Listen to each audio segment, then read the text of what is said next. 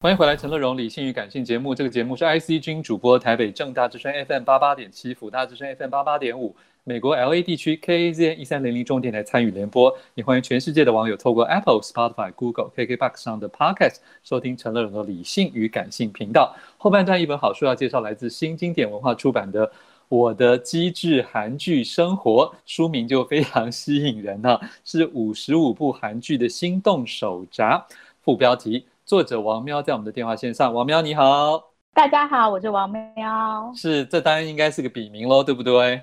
哎，对对对，所以但已经用很久了，哦，真的吗？二十年有了，对对，对，OK，就我旁边的朋友都这样叫我，所以不是只是开始写脸书之后才用的，没有，其实是呃旁边的朋友先这样叫我，那就是写脸书的时候想说，突然间想不出一个笔名，就想说别人怎么。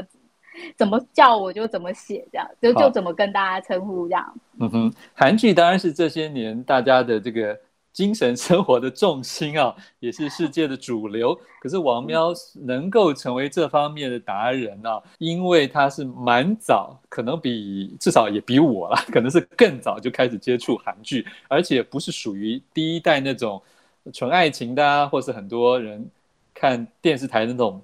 婆妈型的韩剧啊，所以是不是先跟大家讲一下你跟韩剧的结缘？最重要的是因为谁，或者是因为哪部剧呢？呃，其实最重要，其实在我遇到我的人生韩剧之前，我就已经看过，其实都还蛮不错的韩剧。那、嗯、那时候并没有觉得说我一定要写出来，是但是就是到二零一四年的时候，我遇到我的人生韩剧叫《卫生》，它是一部职场剧。我喜欢，我喜欢。对对，然后那时候真的就会觉得说，哇，原来有这样子的韩剧内容，而且它不会让人家看不下去，它非常的吸引人。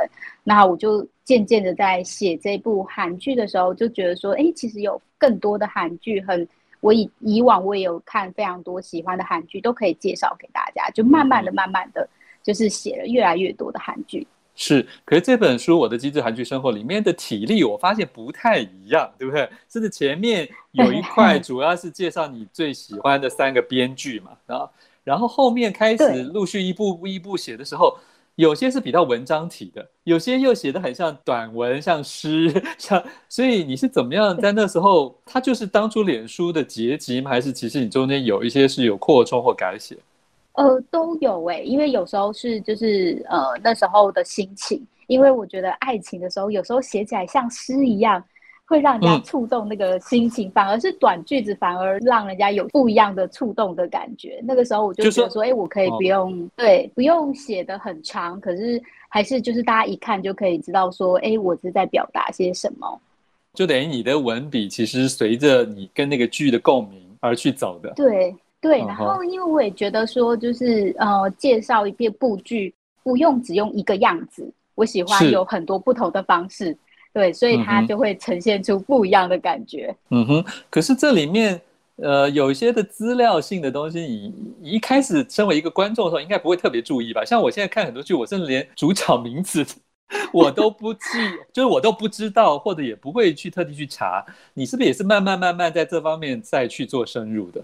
对，因为呃，可能因为我自己本身对于于幕后的工作人员就很有兴趣，嗯、然后我觉得编剧有点是你在看一本书的时候，然后你看到这本书你很喜欢，你就会去找作者是谁。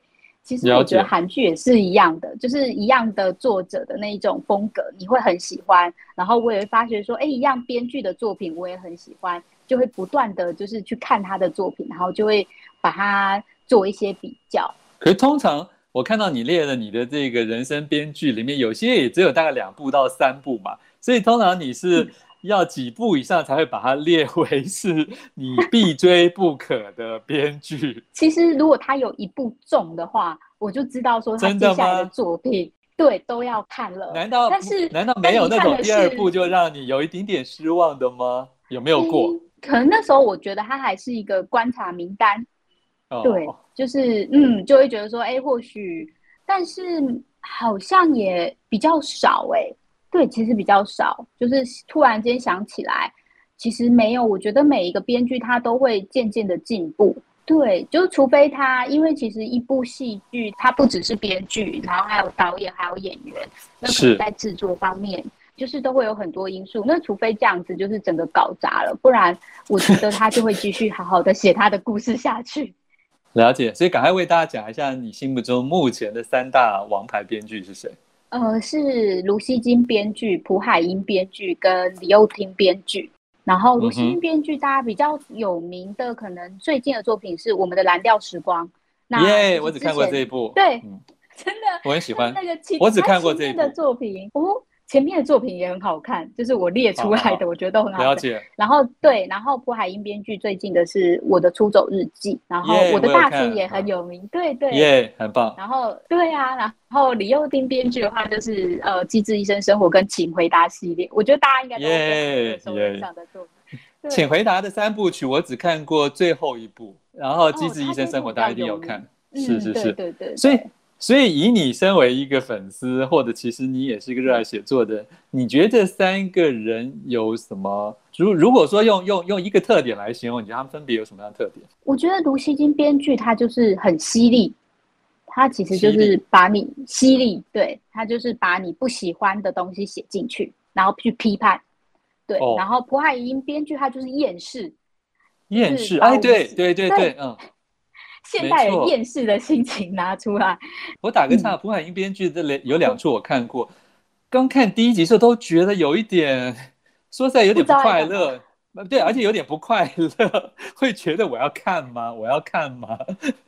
然后可是，我觉得李幼丁的又是另外一种，就是他好像比较暖，也比较欢快一点。对，他就是人情味。哦，它里面有浓厚的人情味。对。那可是对你来讲，哪一种风格你都可以接受？对啊，我很喜欢看很多样的东西，所以就是很多风格我都会愿意去看它怎么去呈现，然后想要写什么样的故事。可是你书中也有透露，你特别不喜欢的，也是我现在不是很喜欢，就是你对古装的韩剧好像有点有点无感。我我觉 对，应该说也没有到讨厌，就是有点进入不了。就你你你不会优先看就对了。不会，因为我觉得可能是因为真的韩国历史跟当然就是看多了你会熟悉，不过我觉得会比较远，对，所以就是在现代跟古装剧中间，古装剧我可能会比较，也就是比较不会优先挑选。可是你也有推荐一个什么《王后伞下》耶？对，它很特别，因为它是但第一集我有点，嗯，第一集我有一点点看不下去。我其实也有一点，就是它会太多出场人物了，你会有点搞不懂。但是后来就是渐渐的，就是把他带进去之后，你就会知道他在讲的是教育体制的问题。真的吗？不特，嗯，他在讲一个就是皇家教育，所以不是一个傻皇帝的故事而已。不是不是，对，OK，他他很他很厉害，他其实是一个蛮厉害的韩剧，他可以把现代跟古代都融合起来。OK，好，这一出戏，反正你这里面推荐很多戏，我将来应该说不定都会找时间想要回头去看的。这是王喵 对大家的一个一个推荐啊，在这个韩剧生活里面，你写了很多部，可是你把它稍微为大家做了一些分类，对吗？对，就是我把它分成，就是我觉得人生，你长长的人生，然后嗯嗯，呃，爱情、家人跟社会、嗯、四个部分。是，嗯哼，这里面篇幅算是家人最少。对，因为其实我觉得家人在卢熙京编剧或者是李幼斌编剧那边，其实讲述了很多。然后能够就是其实就已经蛮多的，所以在家人的挑选部分，我就会少一点点。你觉得韩剧这些年这么的蓬勃，而且在韩流里面扮演了这么样一个全世界的一个文化 icon 的角色，他们对于每一个企划案、每一个议题、每一种方向，他们都很平等的接受吗？还是其实这些年也有一些我们说说比较更更主流，或是电视台更乐意去制播的？还是你觉得真的都很齐头发展？呃，我觉得可以看到每一年，就是如果以电视台来说的话，电视台你可以看到他们今年大概都会播差不多的韩剧。就比方说 JTBC 之前的话，很注重女性议题，那他可能从职场上的女性妈妈，然后妈妈的角色，然后跟就是女性的教育，就是妈妈如何教育女子女的那些戏的话，它大部分就会在这个部分。对，所以其实我觉得电视剧确实都会有不一样的，就是他想要朝的方向。因为可能他觉得电视剧可能比较多女性看，那他可能会觉得说这边的收视率会比较好。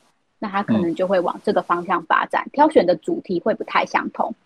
是，可是王喵，我发现了、哦、韩剧真的是让我很佩服的是，他有时候真的会有时候在前一两集，他都可以塑造出一些让你不见得那么喜欢的角色，或者是让你觉得美美的，可是没有什么情节发生的一种气氛啊，一种氛围，他们都不怕收视率不见，或者是观众不耐烦。我觉得那为什么？台湾还是本地，还是有蛮多的戏剧的说故事的方法是比较传统的，或是比较顾虑观众会看不懂，或是没耐心。你自己觉得呢？因为同样都是亚洲人呢、啊。可是我觉得他们至少韩国编剧他们的想法一定是观众是聪明的，就是你不要怕 观众看不懂。对，就是。可是我觉得这点很重要，因为他们不会觉得政治类不会有人看。他们会觉得，他们还会把他们的就是故事里面加入了当时的呃，可能一些运动事件或者是一些政治丑闻，他们都很乐于的去把，就乐于就是发表自己的想法，然后把它写进去，因为他们觉得说这是我们这一块土地共同发生的，那我可以把它写出来。了解，我觉得这一点是，就是不用不一定一定要写，就是像可能是一些娱乐性，或者是比较欢快，或者是一些乐爱情的部分，他们其实也蛮于勇勇于去批评时事的。是，所以在社会这一个系列里面，你如果现在只能挑一部，你会你会跟大家讲哪一部？嗯，我觉得我很喜欢的是《秘密森林》。哦。他对这一部，其实他，我觉得他的就是演编导都非常的厉害，然后他也是在讲述就是政治跟财团的利益勾结，但他把那个悬案勾得非常的好，然后跟就是到最后你永远猜不出来凶手是谁，你可能到最后一刻才能猜出来，但他又把那些细节，就是你看完以后发觉哇，凶手原来是他之后，你会想要再回去看他里面透露出来前面透露出来的讯息。哎，可是王喵，你是一部很重要的，嗯，对，王喵，你喜欢烧脑的，那你会不会对于我们离婚吧这种也有触及到一点点政治，但是是用喜剧的方法来表现，啊、就觉得好像没什么？因为我前阵有看《我们离婚吧》，呃，我有看，对，我觉得那是完全不一样的呈现方式，对，对，是完全不一样了，嗯，对，因为你可以看到，因为当时就是同时我们也台剧也有，然后韩国是造后者们。然后就是日本，就是那个我们离婚吧。我觉得他讲述就是可以看到，我会觉得很好奇，我会很好奇说，哎，韩国政治现在是这个样子，那日本的政治是什么样子？我觉得他们用不同的角度去切入，我觉得也很好，我也会看。对啊，譬如我就发现他们竟然要一直站在路边这件事情，在台湾就没有那么那么那么强烈了。对，他们的拜票方式跟我们不太一样。就是他们要表达出诚意的这个事情很强烈，你知道？对，而且他们的那个世袭政治也特别的，就是不一样。对，我觉得就是台、哦、呃，没关系啊，我们强调，我们也有严清标、严宽恒啊，对不对？对对，但好像就是好像强调的部分不太不太相同，哦、就是他们很注重，然后通常素人参选是不太会当选的，了解？他们会强调这个。我们现在来讲这个爱情系列好了，我们请王喵挑特别挑一部大家可能不见得有关注到的，比较哦，不见得有关注到的吗？其实有蛮多我都不太知道，嗯，我觉得像是只是相爱的关系，或者是呃罗曼史是别册附录，我听都没听过。对对对对对对对。然后像刚刚说的那个只是相爱的关系这一部。他其实是在他们有一个之前有一个百货公司倒塌了，然后造成很多伤亡。他是用一种他们之前的一些社会案件去带路，但他所带路的是，呃，大家都会为这些就是不小心罹难的人哀悼。可是那留下来的人，就是比方说他的遗族或者是在那里当时的幸存者，那他们如何展开这样子？接下来的生活，因为他们不太会愿意去说出，其实我在当时遇到的这种事情，因为外人的眼光可能会关心你，但或许或做一些事情，但他们都很不自在。然后他们在这个时候相遇了，我觉得就是他们会带出不一样的氛围，跟去探讨说，那如果受伤的话，在这件事情受伤了之后，要怎么去走出这点这样子的阴霾。嗯哼，所以他不止.我觉得他不只是，当然是爱情的部分也写得很好，我觉得他也在这个伤痛的部分写得很好。其实我很同意，就是大家现在喜欢韩剧，可能就跟王喵说的一样，有时候韩剧它就算看起来类型是刑侦剧，看起来是什么什么什么什么乡村喜剧，或者，但是它中间还是有很多的细节是同样对于写实面，或是对于这个这个人情面，甚至是对于比较抽象思考部分，它都还是有琢磨的了。它不是那么平板的一种类型而已。对，所以我在分类的时候有点苦恼，就是了解有时候觉得，哎、嗯，它看起来是爱情剧，但我觉得它也是人生啊。Sure, 就是有时候难，对对难，应该说很难。人生人生包含了做事，包含了呃家庭，包含了友情、爱情，什么都包括了。对，它可以是这么说，没错。所以请大家自己来参考。这是王喵的第一本书吗？对，没错，是我的第一本书，uh huh. 但我觉得很呃很开心，我可以用韩剧来作为我的第一本书。我相信你应该还会继续写吧？啊、呃，会啊，因为现在还是有很多好看的韩剧，我就会继续写下去。对啊，你就你都已经写到那个什么逃兵了，那都非常新的啊，第一批逃兵追缉令。嗯，对。好，请大家也来关注王喵的粉专，叫做不看戏会死。然后你也有 podcast，对不对？蘑菇食堂。对。然后，这是新经典文化出版的《我的机智韩剧生活》，推荐给大家。谢谢王喵。谢谢。想看更多陈乐融的文章，欢迎上我的陈乐融自选集。富广建筑团队邀你一起富学好礼，广纳好邻。谢谢您收听今天的理性与感性节目。美好的生活如同美好的建筑，必须兼具理性的思考与感性的温度。